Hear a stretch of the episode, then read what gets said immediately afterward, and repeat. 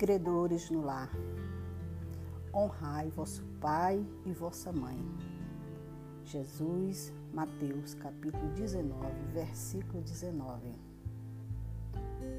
Honrai a seu pai e sua mãe não consiste apenas em respeitá-los, é também assisti-los na necessidade, é proporcionar-lhes repouso na velhice, é cercá-los de cuidados, como eles fizeram conosco na infância.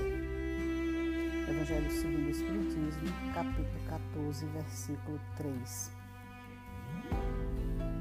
No devotamento dos pais, todos os filhos são joias de luz. Entretanto, para que compreenda certos antagonismos que te afligem no lar, é preciso saibas que, entre os filhos companheiros que te apoiam a alma, surgem os filhos credores, alcançando-te a vida por instrutores de feição diferente, subtraindo-te aos choques de caráter negativo no reencontro, preceitua a eterna bondade da justiça divina que a reencarnação funcione, reconduzindo-os à tua presença através do berço. É por isso que, a princípio, não ombreiam contigo em casa como de igual para igual, porquanto reaparecem humildes e pequeninos. Chegam frágeis e emudecidos para que eles ensines a palavra de apaziguamento e brandura. Não te rogam a liquidação de débitos na intimidade do gabinete, e sim procuram-te o colo para nova fase de entendimento.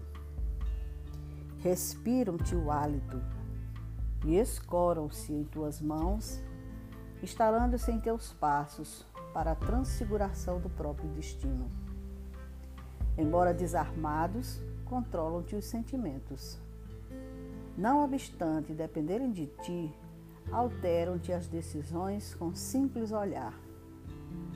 De doces numes do carinho, passam com o tempo à condição de examinadores constantes de tua estrada. Governam-te impulsos, fiscalizam-te os gestos, observam-te as companhias e exigem-te as horas. Reapreenda na escola do mundo com teu amparo. Todavia, à medida que se desenvolvem no conhecimento superior, transformam-se em inspetores intransigentes do teu grau de instrução. Muitas vezes choras e sofres, tentando adivinhar-nos os pensamentos para que te percebam os testemunhos de amor. Calas os próprios sonhos para que os sonhos deles se realizem. Apagas-te pouco a pouco para que fujam em teu lugar. Recebes todas as dores que te impõem a alma com um sorriso nos lábios, conquanto te amarfanha o coração. E nunca possuis o bastante para brilhantar-lhes a existência, que vês que tudo lhes dás de ti mesmo, sem faturas de serviço e sem notas de pagamento. Quando te vejas diante de filhos crescidos e lúcidos, erguidos à condição de dolorosos problemas do espírito, recorda que são eles credores do passado a te pedir o resgate de velhas contas.